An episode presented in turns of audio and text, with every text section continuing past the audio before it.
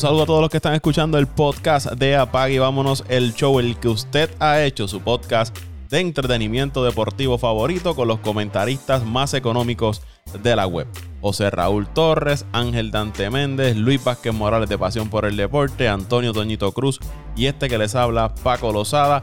Les recuerdo que usted se puede suscribir a este podcast a través de Apple Podcasts, Spotify, Evox, TuneIn. Ahí usted consigue el podcast de Apague y Vámonos el Show. También lo puede seguir en la red social de Twitter como Apague y Vámonos el Show Podcast. Por ahí ya están José Raúl Torres y Ángel Dante Méndez. Saludos muchachos. Aquí estoy yo, Paco. Aquí estoy. Estoy con mi esposa Alana también, que hoy está de ayudante especial. Me está trayendo ya información del béisbol de la Grandes Ligas, eh, específicamente eh, de Quique Hernández. ¿Por qué me trae información de Quique Hernández? Se lo dejo, se lo dejo a ustedes. Pero nada, este, eh, aquí estamos, otro día para platicar un poco de deporte. Se viene, bueno, ya, fin, ya de semana, fin, de semana glorioso para nosotros. Glorioso e importante quizás como fanáticos del fútbol quizás sea uno de los más importantes en, en yo diría en, en, en, en la vida, ¿verdad? De, de, nosotros. Yo creo que si no es el segundo juego más importante, eh, eh, tiene que estar ahí. Yo creo que Super Bowl pasado, allá el 2011, eh, este y aquel juego glorioso que, que pasará como uno de los de los de los juegos que más más dolió para mí como fanático aquel juego en Seattle debe ser uno de esos, esos juegos más cruciales, ¿verdad? Como fanático de los Packers, Paco. Así que estamos en victoria, pero tenemos estamos bien confiados que vamos a ser victoriosos. Y vamos a hablar un poco de béisbol y, y baloncesto. Me imagino que también va a dar información, Paco, hoy. Seguro, vamos a hablar de los Nets de Dante, que ya está por ahí. Se metió cuatro tazas de café para estar despierto para el podcast. Saludos, Dante. Saludos, Paco. Saludos a Pirín. Este, oye, quería, quería preguntarte, tú estás, estás ocupando, hay gente que me está preguntando quién es Luisito Vázquez. cuando tú hablas y me dices, mira, ¿quién es ese Luis Vázquez que Paco menciona ahí? De hecho, no aparece nunca, que si es, o sea, él venía dije, con una resolución del 2021 y creo que las movió para el 2022, pero todavía no ha aparecido, así que Vamos a ver si el charlatán me Luisito aparece. Tengo, tengo la contestación a tu pregunta, Dante. Luisito Vázquez va a aparecer cuando empieza la Grandes Liga el primer mes, que siempre su equipo los meses, tú sabes que empiezan el primer mes ganando, con el, con el brincando, con el figureo, con el que este año no nos gana nadie, mejor jotación, y luego después de ese mes no volvemos a ver a Luisito hasta el próximo año del, primer mes de la, de la temporada, ¿verdad? De, ya sea del, del 2022. Ni, ni, pues, ni, para hablar de los Knicks aparece que están jugando para 500 en la NBA. porque él sabe que eso eso dura poco. Eso eso dura poco. dura menos que, lo de los meses, que el mes de los meses. pero mira, eh, eh, añadiendo a lo que algo ustedes dijeron rapidito, eh, un fin de semana deportivo, como bien lo dijo Pitín ahí, importante importante para todos los fanáticos amantes del fútbol americano y eh, eh, que muchos fanáticos anhelaban este este macheo pero lo anhelaban ver en un Super Bowl que era el macheo de Tom Brady contra Aaron Rodgers. No no pudo no pudo ser en el Super Bowl pero por lo menos una final de conferencia. Así que yo estoy yo no pude eh, eh, dar los picks que dio, dio Paco, pero, pero estoy con los Packers este fin de semana. Estoy con los Packers y olvídese usted. ¿Y en el otro, ¿y en el otro lado? ¿Y en el otro lado? es que en el otro lado, fíjate, no puedo, no puedo ir a los porque son rivales de mi división. Así que me tengo que ir con Pac, me tengo que ir con Packers mejor porque son rivales, de, son rivales de división, así que no puedo apoyarlos. Y yo, escogí, yo, escogí, yo escogí a los Packers, obvio, voy a los Packers, pero el sí estoy con Dante y que la verdad el caso, algo me dice, mi conciencia dice que, que los Bills deben ganar, deben. Pero es que siempre es bien difícil ir en contra de Patrick Mahomes. Esto es como cuando cuando tú ibas en contra de Mayweather en sus peleas. Como que, ya, quiero que pierda Mayweather, pero por dentro está difícil. pero, pero me voy con los Bills, me voy con los Bills, me voy con, contigo, Paco, Packer y Bills. Eh, Super Bowl, ¿cuál es este? ¿54, 55? ¿Cuál es este? 55. 55. Y, y Packers. Y si usted quiere escuchar un poquito más de, las predicciones, pues ya hay un podcast arriba sobre las predicciones para los campeonatos de conferencia de este fin de semana de, la NFL. Lo puede descargar y lo comparte con, sus amigos y familiares. Y mañana, y mañana para los fanáticos del UFC, mañana el combate de Conor McGregor, señores. Así que esa peleita la voy a ver también. Oye, oye, oye, antes, antes de cambiar de tema, Dante, ese, tengo unos amigos ecuatorianos, de hecho, saludo a mi, a, ¿verdad? mi gente allá de Ecuador. Tengo muchas amistades aquí en Washington, D.C., de, de Ecuador y de El Salvador, aquellos que nos escuchan. Pero tengo unas amistades ecuatorianas que están bien, bien pompeadas con esa pelea. Y, y aclárame, ¿esa pelea va a bajar temprano? Creo que es en Dubai o, o estamos hablando de otra pelea. No, de verdad tengo que verificar. Yo no he visto. Bueno, Oye, antes, que se acabe, antes que se acabe verificaré yo, o, o si usted tiene el break, pero sí, ellos me invitaron ya eso de las 2 de la tarde, hora del este de los Estados Unidos, para la casa, porque supuestamente la pelea baja temprano. Ah, pues estos amigos míos, estos amigos míos son de los que empiezan ya el mediodía. La pelea eh, por, los, refrigerios. El UFC 257 eh, a las 10 de la noche, hora del este va, va a ser en Dubai 10 de la noche, hora del este. Hora del este, la cartelera principal. Que iba a tener a Conor McGregor versus Dustin Poirier. La segunda pelea es el segundo round ahí. Pero de un momento, 10, 10 de la noche, hora del este de Sí, lo que, lo, que pasa es que tus amigos allá, eh, eh, como tú bien dijiste, los refrigerios, caballo. Que, Contra, pero esta gente cree que yo voy a llegar a las 10 de la noche. me picaron a toda la tarde. El bebé. creen que yo voy a llegar a las 10 de la noche yo, no, yo no voy a ver yo, no, yo no voy a ver ninguna pelea. A mí la pelea me va a ver a las 10 de la noche. El, yo empiezo a las de la tarde. el empieza temprano. Pero lo que, no me cuesta un poco es Dubai la hora de diferencia de aquí a Dubai son muchas. ¿Y por qué a las 10 de la noche? ¿Será ya eh, por el día domingo o cómo? cómo bueno, no, acuérdate, hermano, yo me imagino que lo más seguro son los protocolos todavía del podio, qué sé yo, supongo yo no, sí, no, no, hay fanáticos, de, eso estamos claros, pero, o sea, ¿cómo sea una pelea que quizás se le celebre por la mañana domingo? No sé. Habría que buscar la hora de diferencia, pero Dubái es Arabia Saudita, ¿verdad? Los Emiratos Árabes. sí. y, aquí, no, y, aquí yo, yo tirándome a lo loco y hablando a lo loco, si en acá en hora 10 de la noche este de los Estados Unidos, allá vienen siendo las 7 de la mañana del otro día como que no cuadra, ¿verdad? Una pelea a las 7 de la, de la mañana, pero no sé, no sé, no sé, no sé. Usted, si, usted si está en este lado del mundo, pues busque la pelea a, las 10 de la noche y evítese todos esos problemas que está teniendo José Raúl con su mente de qué hora es allá y qué hora es acá. Usted busque a las 10 de la noche y la ve. y no se complica la vida. No Y no, y no haga como, como yo pienso hacer ni empezar desde las 2 de la tarde con, con los refrigerios, como, con mi, mi amigo ecuatoriano.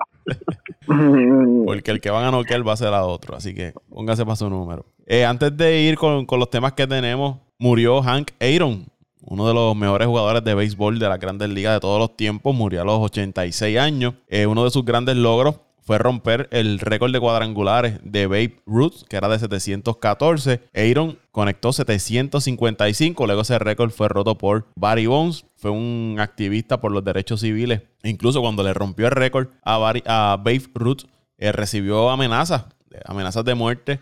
Fue 25 ocasiones al juego de estrellas ganó el premio de jugador más valioso en el 1957 en la Liga Nacional. Eh, debutó a los 20 años, tuvo 23 años jugando o béisbol. Se retiró en el 1976 y entró al Salón de la Fama en el 1982. También está en el Salón de la Fama de los Bravos de Atlanta, equipo que le retiró la camisa el número 44. Aaron eh, comenzó en las ligas negras en el 1951.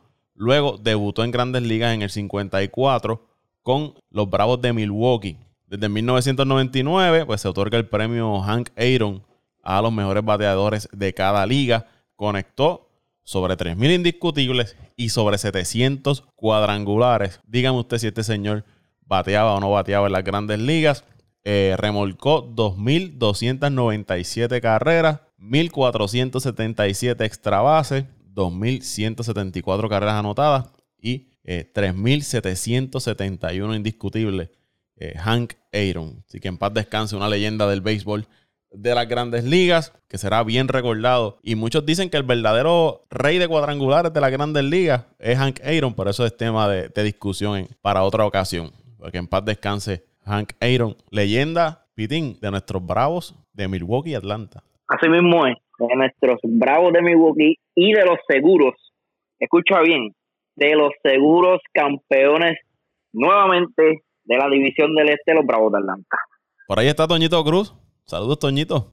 Saludos, Paco. Saludos a los muchachos. Eh, no voy a hacer comentarios a, a lo que ustedes han dicho, siempre despectivamente, pero saludo a todos los que nos escuchan semana tras semana. Saludos a Dante, saludos a Raulito. Y pues aquí estamos, otra semana más. Esta semana, noticias importantes de las grandes ligas fue la firma de George Springer con el equipo de los Azulejos de Toronto. Eh, Springer se había mencionado en rumores de varios equipos, se había mencionado con los Mets, se había mencionado con los Bravos, eh, Toronto, otros decían que posiblemente regresaba al equipo de Houston, pero finalmente firmó por 6 años y 150 millones de dólares con los azuleros de Toronto. Springer de 31 años fue el MVP en la Serie Mundial que ganaron los Astros de Houston y pieza importante en ese equipo de, de Houston, uno de los principales jugadores de esa franquicia en los últimos años. Ahora va a jugar para Toronto y es una movida extraña para este equipo de Toronto porque Toronto la temporada pasada no jugó en su parque local, tuvo que jugar en el área de, de Búfalo. Y como está la situación económica en las grandes ligas y como han estado los dueños de equipo quejándose de que han tenido pérdidas eh, multimillonarias, es una firma como media rara esta del equipo de Toronto, pero obviamente es una firma que refuerza esa plantilla de, de Toronto, que también firmaron a Kirby Yates, que era el relevista del equipo de, de San Diego, que era su, su closer. La temporada pasada estuvo lastimado, no pudo terminar con el equipo. Y también firmaron a uno que conoce Dante, Tyler Chatwood, reforzando su rotación. Eh, Chatwood y Kirby Yates, pues, entonces va a llenar el espacio que deja Ken Giles como closer del equipo de, Toronto. Este equipo de Toronto ahora va a tener en su rotación, se espera que tengan a Chatwood. Ahí está Hyun Jin Ryu, que es el, el, estelar de, del equipo. Tanner Rock, eh, Nate Pearson, que era el, novato que el año pasado lució muy bien por el equipo de Toronto. Y se dice que ya se reunieron con Trevor Bauer para hacerle acercamientos y tratar de convencerlo de que firme con la franquicia de, Toronto. Y entonces Springer se une a ese lineup que cuenta con eh, Bio con Vladimir Guerrero Jr., tienen a Gurriel, tienen a Cabambillo, una serie de jugadores jóvenes. Y Springer viene a traer un poco de veteranía en ese equipo. Y el, los guardabosques tienen a Teoscar Hernández, a Grishuk, a Derek Fisher. Yo creo que este line-up del equipo de Toronto, que el año pasado eh, bateó muy bien con la llegada de Springer, se fortalece eh, mucho más y le trae, como les dije, veteranía a este equipo de, de Toronto. Y la pregunta que yo le hago a ustedes, con estos movimientos que está haciendo Toronto, con un equipo de Tampa que viene de perder a Blake Snell, que lo cambió, y perdió a Charlie Morton, eh, un equipo de Boston que está en reestructuración. Baltimore, ni hablar de ellos. Y los Yankees, que sí lograron retener a DJ LeMahieu, siguen teniendo un lineup poderoso, pero su rotación eh, ha perdido muchas piezas durante este año y mucho se debe a que los Yankees pues, no quieren pasarse sobre el tope salarial eh, para esta temporada. Eh, ¿Ustedes creen que este equipo de Toronto, que clasificó a los playoffs la temporada pasada, la temporada corta, eh, es una amenaza en esa división del este de la Liga Americana? ¿O ustedes creen que todavía le falta y que lo que ocurrió el año pasado es que supieron aprovechar esa temporada corta y por ahí colarse a, a los playoffs? ¿Qué les parece a ustedes? ¿Es una amenaza real en el este o los Yankees y Tampa? Seguirán dominando esa división. Vamos con Dante antes que se nos duerma ahí. Para mí no. Para mí todavía creo que el equipo de Toronto sigue se están encaminando en, en la dirección correcta en cuanto a, a, buscar la oportunidad de presionar, ya que pues como tú bien dijiste, este Tampa Bay ha hecho algunos movimientos pero eh, básicamente, a pesar de todo eso, Tampa Bay debe seguir, eh, debe seguir como el candidato a ganar, a ganar la división junto con los Yankees de Nueva York. Creo que los Yankees de Nueva York todavía pues cuentan con su con su poderío ofensivo y, y Tampa Bay pues todavía cuenta con un picheo que puede defenderse y, y, le juega bien a todos esos equipos de la división. Más bien te diría que el equipo que se debe preocupar son los, son los de Boston, ya que pues no se, no se han movido mucho. Eh, como tú bien dijiste, este equipo de Toronto eh, todavía tiene a sus novatos en, en, en, contratos pequeños, lo que le da la oportunidad de poder eh, utilizar mejor eh, sus finanzas. Eh, pero sí te diría que deben estar peleando por un puesto si es que la Grandes Ligas decide quedarse con el, con el formato de para los, para los playoffs. Sí te diría que sí debe ser una amenaza para poder entrar a, para poder entrar entre esos equipos que entren a, a playoffs el, el, en esta próxima temporada, pero la división como tal entiendo todavía que los Yankees de Nueva York y, el equipo de Tampa Bay deben ser los, candidatos directos. Antes de ir con José Raúl y, Toñito, abundando más en, en, la carrera de Springer, tiene dos bates de plata, ha conectado 174 cuadrangulares en su carrera, 458 remolcadas. En el 2019 conectó 39 cuadrangulares, 96 remolcadas, un OPS de 974. Eh, como les dije, fue el jugador más valioso de la Serie Mundial del 2017 cuando los Astros ganaron el campeonato y una proyección de cómo sería el lineup del equipo de Toronto. Springer como primer bate, estaría en el bosque central. Cabambillo, segunda base. Biobichet en el campo corto. Teoscar Hernández como designado. Vladimir Guerrero Jr. en tercera. Eh, Rody Tellez en primera. Gurriel Jr. en el izquierdo. Eh, Randall Grishuk en el derecho. Y Danny Jensen. Eh, Danny Jansen estaría como receptor. Ese es uno de los posibles line-up que estaría presentando el equipo de, Toronto con la llegada de, de Springer al equipo. Pues Paco, mi contestación a tu pregunta sí el equipo de Toronto es una amenaza para todos los equipos de la división del Este, pero yo no diría este año, eh, hablaría de un futuro y no estoy hablando de solo un año ni dos. Ahora mismo este equipo está tratando de, equipar eh, una dinastía. Eh, estamos viendo que son jugadores jóvenes que están empezando a meter el billete. Yo creo que, que, que ya la plantilla que tiene una, una plantilla que verdad que lo vimos el año pasado, pudieron, pudieron agarrar esa última eh, posición en comodín, pero todavía tienen la oportunidad. Quién sabe, la, el béisbol, cualquier cosa puede pasar. Lo vimos el año pasado con los, con los Marlins, eh, cómo sorprendieron, eh, pero sí, creo que, que su roster de aquí a dos o tres años eh, va a ser quizás el mejor roster en la división del este por encima de mis Yankees, me atrevo a decir porque eh, ya lo demostraron con esta firma. Vienen, vienen con todas, tienen un equipo que sigue progresando, juventud, eh, dispuestos a, ¿verdad? a atraer otros jugadores eh, veteranos, pero a la misma vez jóvenes veteranos, que le quedan mucho por jugar. En el caso de Springer, en el caso, en el caso del mismo Ryu, que son, que son jugadores que, que sabemos que le quedan muchos años todavía de, de, de béisbol, ¿verdad? Eh, yo, yo diría que sí, que la amenaza es para un futuro, no para este año, especialmente para el equipo, yo creo que todavía no están por encima ni de Tampa ni de los Yankees, sí están por encima de Boston, sí están por encima aún de Baltimore, pero overall, overall, si hablamos de los cuatro equipos, incluyendo ¿verdad? el equipo de Toronto, el, el, el, equipo número 5 en esta división, ahora mismo Toronto proyecta ser el mejor equipo de aquí a yo me atrevo a decir, tres, cuatro de los próximos quizás cinco años, la mejor proyección, sí, la tiene el equipo de Toronto por encima de todos los equipos de la división del este. Bueno, Paco, eh, referente a la, a la pregunta que nos hacen de si, si Toronto representa una amenaza directa para, para los Yankees, pues yo voy a llevarle la contraria a mis dos compañeros. Yo te diría que sí.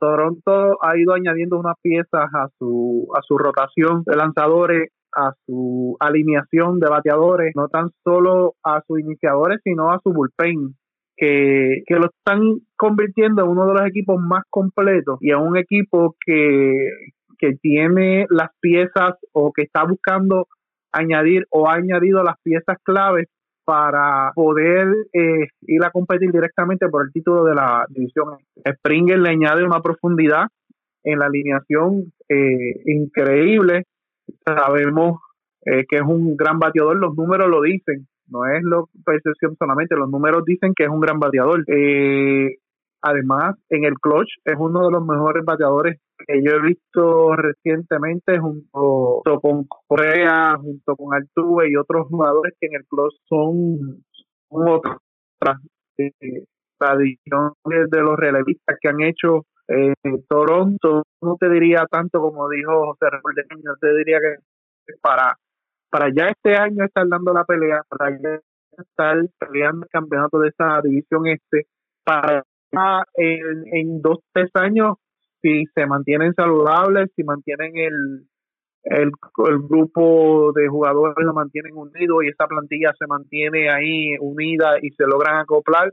Esto es un equipo que si se logra concretar, eh, esto es un equipo para muchos años yo te entendería que sí, que es una amenaza para el equipo de los Yankees, y no solamente para el equipo de los Yankees, es una amenaza para un equipo de entrar a playoffs y hacerlo con papel que la cantidad de jugadores jóvenes que tiene puede que, eso sea un punto en contra de ellos. Estos veteranos que han ido añadiendo eh, en esta temporada muerta, con estos contratos que han ido otorgando, para, para agregar estas piezas claves que le añadan este, profundidad y experiencia a estos veteranos que han firmado, pues yo entiendo que sí, que son una amenaza directa este año para los Yankees y no solamente para los Yankees, para cualquier equipo en las grandes ligas. Así que hay que contar este año con, los Blue Jays como hay que contar con los mejores que ustedes les duela. Creo que sí, hay algo que Toronto debe tratar de reforzar un poco más, eh, es su cuerpo de iniciadores. Porque después de Ryu hay que ver cómo se desarrolla Pearson. Pero los demás no son estos super lanzadores. Son lanzadores que te pueden dar tus entradas y hacerte el trabajo. Pero no, no los veo con ese 1 y 2 eh, en la rotación, en, la parte de arriba de la rotación, que los pueda llevar quizás al próximo nivel. Si logran firmar entonces a Bauer, entonces la cosa cambia. Porque entonces tendrías a un Bauer y a un Ryu Pearson y los demás lanzadores, pues tú puedes ir jugando con ellos eh, según la situación y si la ofensiva corre como corrió el año pasado, pues no, no deberían tener muchos problemas. Pero pienso que quizás le hace falta un, un iniciador más que sea calibre 1 o 2 en, en, esa rotación del equipo de, Toronto. No sé qué, si ustedes piensan igual que yo ahí en esa parte. yo, yo, yo lo que pienso es que también uno no puede medir la temporada del año pasado con esta porque el año pasado solamente se jugaron 60 juegos, ¿verdad? Eh, fueron, este año se, se planea jugar los 162 juegos. Hay que, hay que mirar este equipo de Toronto, yo diría más todavía como aquel equipo que está en cuestión de roster, está por debajo aún de Tampa Bay y, y el equipo de los Yankees. Y no está, sea como sea, no está muy lejos de estar con el equipo de Boston. Aunque yo odio el equipo de Boston, hay que, hay que recordarle a los fanáticos que el año pasado no contaron ni con Seo, ni con Eduardo Rodríguez, ni con una gran cantidad de lanzadores que, que fueron clave en, en, en su año de campeonato. Este, esos, esos lanzadores regresan este año y sea como sea, hay que contar con el equipo de Boston. Y vuelvo y digo, no podemos medir el año pasado porque fueron 60 juegos. Hay que ver este equipo de Toronto en una temporada larga, a ver cómo ¿verdad? Sus su jugadores, especialmente estos jugadores jóvenes, a ver si están preparados, y al igual que el picheo, como tú acabas de mencionar, Paco, para, para ver si están preparados para una temporada larga, porque eh, estamos hablando de solamente el año pasado fue ni, ni la mitad, fue una quizás una cuarta parte de lo que es una verdadera temporada de, de, grandes ligas. Yo diría más, este, para decirle a Dante, Raulito y a Paco, Paco tiene razón en que le hace falta eh, un iniciador más para completar esa, ese tercer iniciador fuerte. Pero yo, yo lo veo de otra manera y no sé si ustedes lo verán de la manera que lo estoy viendo. Ellos están preparando un equipo con una ofensiva, que esto es un equipo que va a marcar de tres a cinco carreras consistentemente todos los partidos. Tiene un Ryu que tiene una efectividad entre dos altos a tres bajitos.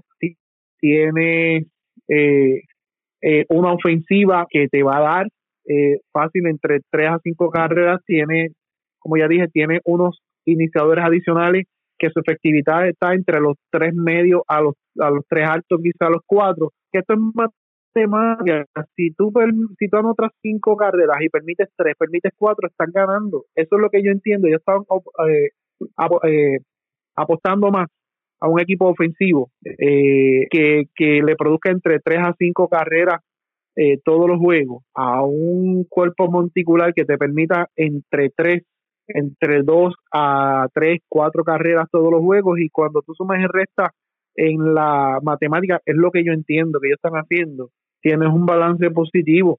Además debemos este recordar que los Yankees sí han firmado varias piezas importantes eh, como firmaron a ahí para cómo se llama el que firmaron este el que era de Cleveland este Corey Kluber.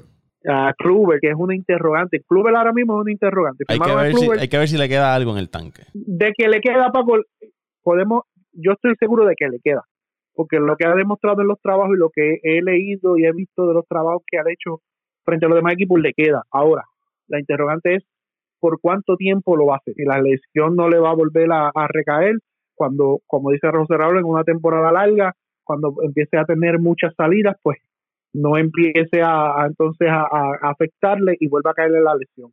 Además, están perdiendo su cuerpo monticular porque todavía no han firmado a Tanaka. Tanaka, lo último que leí es que tenía ofertas y estaba considerando ofertas eh, de Japón para irse volver a, lanzar nuevamente a Japón. Eh, y, y ahora mismo prácticamente su cuadro y su ofensiva se ha quedado igual, que ha sido una ofensiva que ha tenido muchas altas y bajas en temporadas largas y temporadas cortas, muchas interrogantes. Pues el bullpen de los Yankees, como tú mencionaste, Paco, eh, ha tenido varias bajas por, por lo que tú mencionaste de que no han querido firmar o extender o, dar este contratos un poquito más de lo que tienen muchos lanzadores jugadores ahora por no exceder el tope salarial para no pagar el, no pagar el, el impuesto de lujo, seguir pagándolo, pagar más. Eh, por eso es que yo te digo que, que sí, eh, el equipo de, de, de, Toronto es una amenaza, eh, definitivamente. Por eso esa parte yo lo estoy viendo, yo estoy viendo más de la parte en que de ellos están confeccionando ahora. Si Toronto llega a añadir a Bauer a su contrato, porque por lo visto están dispuestos a gastar dinero, todo ese dinero que se han ahorrado estos años que han, que han estado en reestructuración y han traído estos novatos baratitos que le están rindiendo, como es Cabambillo, como es eh, Dante Bichet, como es Vladimir Guerrero Jr., como es el, el, el, lanzador que tú mencionaste, que se me escapa el nombre. Se han ahorrado mucho dinero y ese dinero ahora lo están invirtiendo en el mercado de gente libre con jugadores veteranos. Eh, definitivamente hay que contar con Toronto este año. Pero este es béisbol, puede que nos equivoquemos, puede, puede que, que lo que estamos hablando eh, nos dé la razón. Esto es béisbol y no se sabe hasta que esté en el terreno y a ver cómo estos jugadores se desempeñan. Hay que esperar, pero yo entiendo que sí, hay que contar con Toronto. Eh, antes de... dame un segundito, rapidito, José Raúl, que, es que ah. acaba de salir una, una, noticia de John Heyman y está indicando que el equipo de Toronto está en contacto con el campo corto Anderton Simmons. Aparentemente hay interés de Toronto para firmar a Simmons Simon, uno de los mejores guardabotas, eh, campo corto defensivo que ha tenido la Grandes Ligas en los últimos años. Ahora, mi curiosidad es dónde lo va a poner a jugar. Porque con un cuadro de jugadores jóvenes, tienes a Villo, tienes a Guerrero, tienes a, a, a Bichette, a menos que vayan a, mover alguno a, los bosques o vayan a hacer algún cambio. Está interesante esta movida. O, o, vaya a ser el. O que vayan a, vayan a mover a Guerrero a designado. O a primera base. No, en primera base no, porque entiendo que Biggio, Biggio está va a ser en tercera base.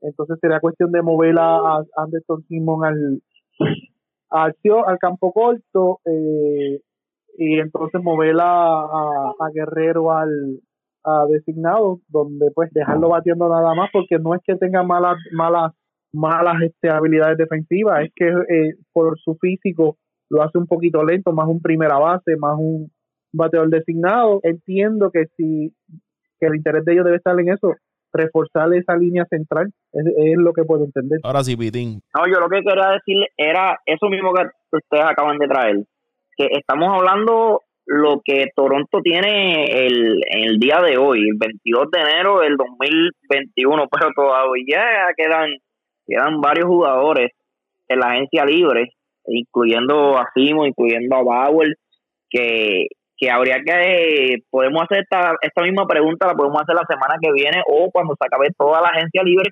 y quizás, y, y no diría quizás, sino eh, estoy seguro que, que la contestación puede ser diferente porque añadimos un Bauer, añadimos un Simmons, que son los, ¿verdad? los nombres que están sonando, definitivamente el equipo de Toronto eh, se va a ver mucho mejor de lo, de lo que verdad se, está viendo hoy. De hecho, estuvieron también bien cerca de Bradley, lo llegaron a firmar por hora, eh, según según Score y algunas páginas como Bleacher Report, pero pero a ver, todavía pueden pasar muchas cosas y, y sí, eh, y, lo, y por eso traje el comentario de que están bien agresivos y, y tienen, ¿verdad? tienen este estas ganas de, de, de, traer a este equipo nuevamente a, a la lucha de, la división como, como, como estuvieron hace unos par de años, allá en el 2000, creo que fue el 2013, 2014, cuando tenían esa maquinaria ofensiva eh, con Encarnación, Bautista y,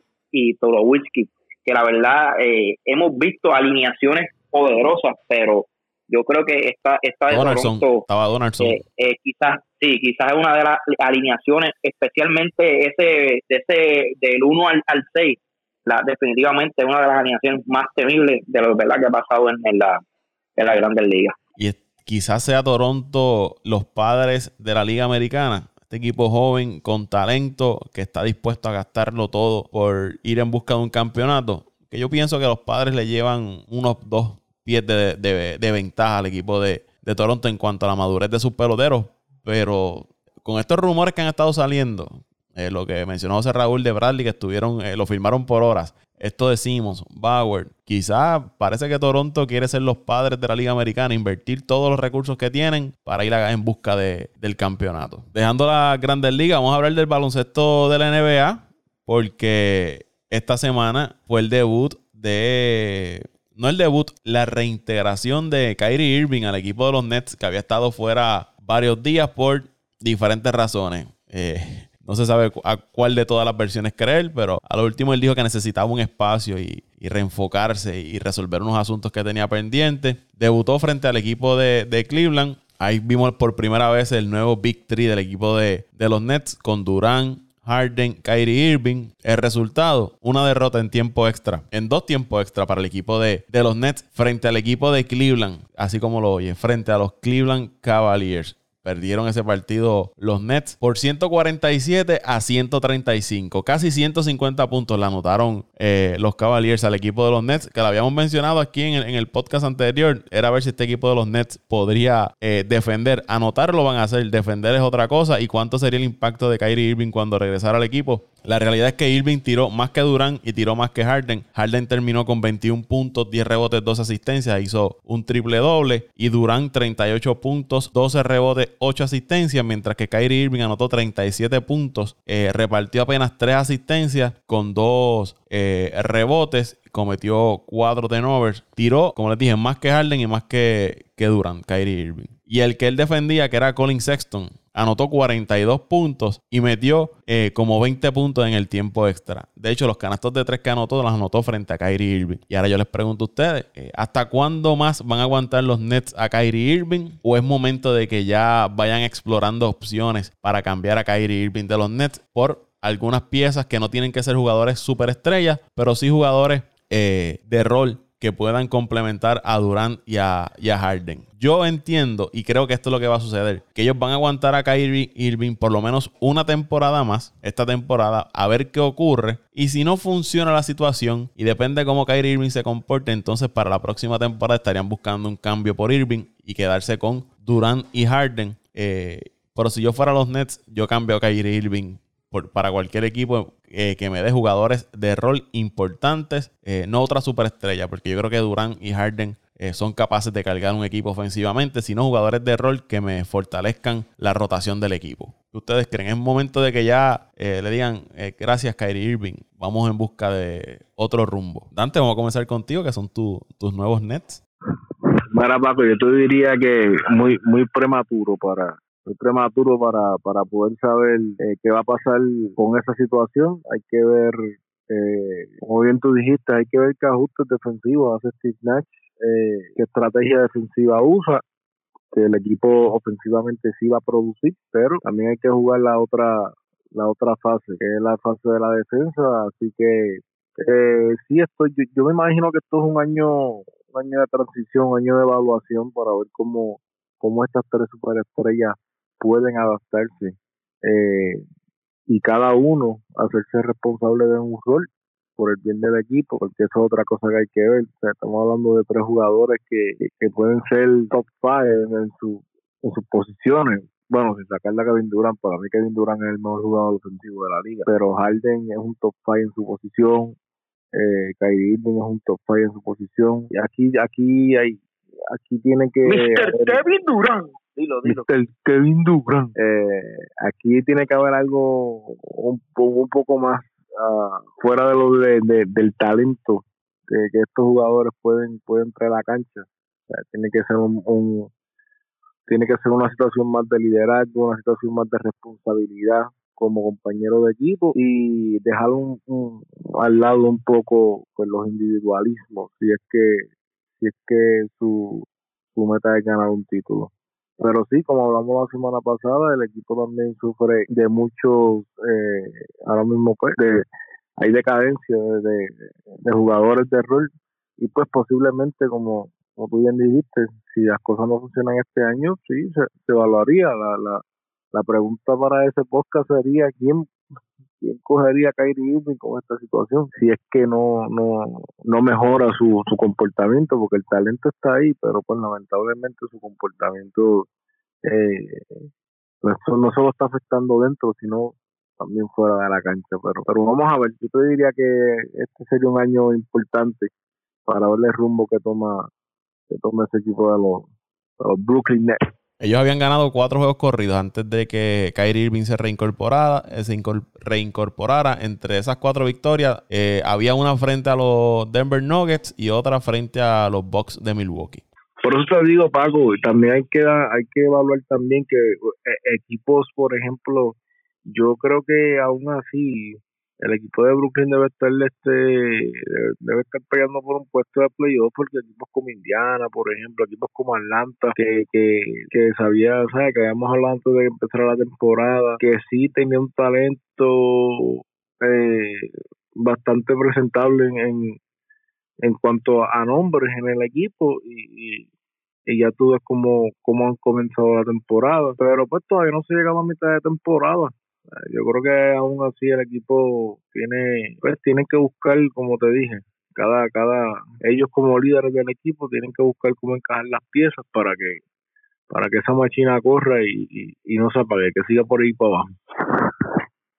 Yo lo que veo que esto es el cuento de nunca acabar, esto es una historia repetida. Esto lo vimos en Boston y lo hemos visto en todos los equipos que Kyrie ha estado qué casualidad que cuando él está fuera los equipos se desempeñan y ganan y cuando él llega los equipos empiezan a perder, pues entonces hay un problema en común ahí. Y, y no tan solo, como dice Dante, no tan solo problema de actitudes fuera, dentro y fuera de la cancha, han habido un montón de jugadores que tienen problemas de actitudes fuera y dentro de la cancha, pero cuando se meten a, a, la cancha, al juego, eh, van y desempeñan y dan todo por su equipo. Pero el problema de este individuo, que lo que hemos visto es que cada vez que él llega, quiere jalarle el juego para él, quiere ser el protagonista, quiere ser el que lleva la voz cantante y, y, lamentablemente perjudica, perjudica a su equipo. Yo, yo concuerdo con Paco en que pues los Nets van a esperar un año a ver qué pasa con esta este experimento que ellos han hecho. Si no les funcionan, tienen que salir de él y buscar reforzar esa, ese banco que, que debilitaron eh, cuando hicieron el cambio por Harden. O sea, no hay otra, no hay otra. Y ya Irving se le están acabando las, las alternativas para jugar eh, en equipos contendores en la NBA mi opinión. Y lo que le queda es irse a jugar a una de estas franquicias eh, de reestructuración como este veterano que pueda enseñarle, entre comillas, a los eh, novatos a jugar, pero que le va a enseñar mala costumbre, no tiene mucho que enseñar. Bueno, ¿qué le puedo decir? Kyrie, Kyrie, ¿cómo es? ¿Cómo es que le dice antes? Uh, Uncle Drew. Uncle, Drew. eh, tremenda, tremenda habilidades, tremenda, o sea, yo diría que, que los mejores dribbles que yo he visto en, en verdad en toda mi, mi vida como fanático del baloncesto eh, las tiene este este caballero, pero pues mente la verdad el caso es que no, no sé dónde la tiene, sabiendo la, la, la gran calidad que tiene su equipo y, y con quién cuenta, cuenta con Durán, cuenta con Harden, posiblemente, eh, sabe, Kyrie tiene dos jugadores que están dentro de los top five de la liga, más su juego, más el equipo que también tiene alrededor, porque sea como sea, tiene un Harris, tiene a un DeAndre, tiene varios jugadores que, que, que aportan, lo pude ver en el juego de Milwaukee, pero lamentablemente eh, sus actitudes van van a van a traer eh, momentos difíciles para esta franquicia y yo creo que la mejor opción es, que tengan que salir de él, tengan que salir de él y, y tratar de buscar jugadores defensivos que, ¿verdad? que que puedan venir del banco y que puedan ayudar a, DeAndre Jordan, que lo, lo, dije la semana pasada, que DeAndre Jordan ahora mismo es el único, prácticamente el único jugador debajo del palo que tienen para poder defender a, jugadores como, como eh, Adebayo, eh, Giannis, eh, Embiid, que son los jugadores que con, los que te vas a enfrentar en, en una serie. Y si logras pasar una final de, de conferencia, sabes que te va a tocar un, equipo de los Lakers y un equipo de los Clippers, que de hecho tuve la oportunidad ayer de ver el juego completo de los Lakers y Milwaukee y, y la verdad el caso es que yo no veo equipo que le pueda ganar a los Lakers. Si el equipo de los Lakers se mantiene saludable, ni los Nets, ni Milwaukee, ni Boston, ni tan solo el mismo eh, el, equipo de, ni tan siquiera el equipo de los Clippers eh, puede ganar a este equipo. Entonces, ¿sabes? De, de, qué vale tú tener estas estrellas cuando Kyrie Irving no, no encaja en este, en este equipo. Tienen que salir de él, yo diría, depende de qué jugadores consigan por él, eh, ¿verdad? Habría que, habría que ver qué, es lo que tienen, pero yo diría que ofensivamente no necesitan nada con Harden, Durán, eh, el mismo Harris. Eh, yo diría que son tres jugadores que, que te pueden anotar sobre 80 puntos, 70, 80 puntos todos los juegos y, complementar con, jugadores defensivos y, quién sabe también veteranos así como, como son Hondo, no estoy diciendo traer a Hondo, pero jugadores que confeccionan o, que, o que complementan equipos eh, en los momentos claves que son las playoffs, como lo vimos el año pasado con el equipo de los Lakers, con Rondo, con Howard, jugadores así, yo yo diría que, el equipo de los Nets es lo que debe hacer y salir salir lo, lo más pronto posible de, de Kyrie. Kyrie Irving es este tipo de, de jugador y es lo que yo puedo percibir, que es una superestrella, como mencionaron ustedes, con unas habilidades increíbles, una facilidad para anotar el balón. Yo creo que uno de los mejores armadores ofensivos que ha pasado por la liga, pero eh, tiene el problema de que él piensa que el mundo debe girar alrededor de él y que toda la atención debe ser para él y yo creo que eso es lo que a él lo ha estado afectando, porque en ese mismo partido frente a Cleveland, eh, Recuerden que él estaba afuera y Cleveland había anunciado que le iba a hacer un, homenaje eh, por, los años que estuvo allí, el campeonato que, ganó. Y de momento él dijo, yo voy para allá. No vaya a ser de que él dijo, yo voy para allá y era porque le, iban a hacer un homenaje, un reconocimiento en ese partido. Todo es posible en la cabeza de, de Kyrie Irving. Hasta aquí este podcast, donde los seguimos en las redes sociales.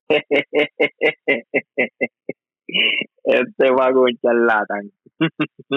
ese pobre Toño, ese pobre Toño no lo has dejado hablar de su equipo. Pero si es que ni tan siquiera de su Bueno, si él quiere si, de su de Boston. Si, él quiere hablar de Boston. Si él quiere hablar del problema de la bota que le dieron al gerente de los Mets, pues que hable por ahí. Ese es el problema que ustedes hablan de lo que ustedes quieren, no de lo que de lo que ella quiere discutir. O sea, la gente no quiere escuchar hablando de los Fue cuando los Mets y ustedes pues están quieren barrer el piso por los Mets, pero no se le ha dado, nadie le ha prestado atención. Pero nada, nada. A mí me pueden seguir en arroba Antonio Cruz 528 en Twitter, arroba Antonio 528 en Twitter. Toño, antes que te vayas, Toño, eh, tírate Dante y José Raúl al inicio del podcast dieron sus picks de quienes ganaban la conferencia de la NFL, los campeonatos. ¿Quiénes son los tuyos? Yo, aunque, fíjate, como dicen ustedes, aunque no los quiera a ustedes, aunque ustedes no me quieran a mí a mis equipos, yo voy a los Packers y a los Bills. todo el mundo se ha montado con los Bills, fuerte. Uy. Yo, yo fui el único que me fui con los de casa, así con los de aquí que no puedo apoyar a los Beatles, Pero bendito sea Dios, adelante, adelante, que vale de división. Pues si Búfalo no lo hizo ni, ni coquilla ese equipo ni Miguel en todos los años. Este, eso como si tú me dices a mí, yo fanático de Green Bay, no, que Detroit, igual de división. Detroit puede llegar a un Super Bowl y, los fanáticos de Green Bay van a hacer como que, ah, pues, por fin. no, Este, bueno, pueden seguir como siempre Bendiciano, Versual 89 allá en Twitter, ahí estamos. Ahí estoy viendo cómo Toño pone todos los días algo los meses. este muchacho, ay Dios mío, él está, yo, yo quiera que por lo menos, que por lo menos ganen 60 jueguitos, porque si no, ese muchacho, Dios mío, me le va a dar. Yo, yo, no, yo no voy a ganar ni 50 este año. Pero está bien. ¿Cómo que está bien? Esto está bien, se escuchó tan triste.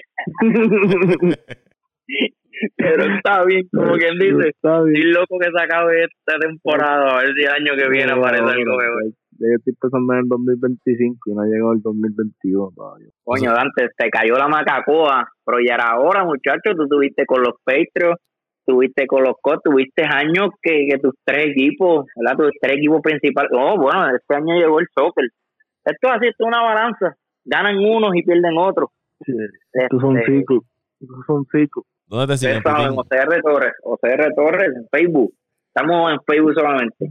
Ahí me siguen arroba Paco Lozada PR en Twitter, arroba Paco Lozada PR en Twitter. Y apaga y vámonos el show. Lo puede buscar también en Twitter como apaga y vámonos el show podcast. Ahí estamos en la red social de Twitter. Será hasta la próxima. Estamos en Instagram, ¿verdad? estamos en Instagram también, ¿la, En, Instagram también. Nada, nos veremos la próxima semana y prometo entonces la próxima semana que haya noticias de los Mets para que Toñito pueda hablar de, de sus Mets de Nueva York. Siempre, siempre hay noticias. Lo que pasa es que ustedes están reacios a aceptar la realidad. Ah, vámonos el show.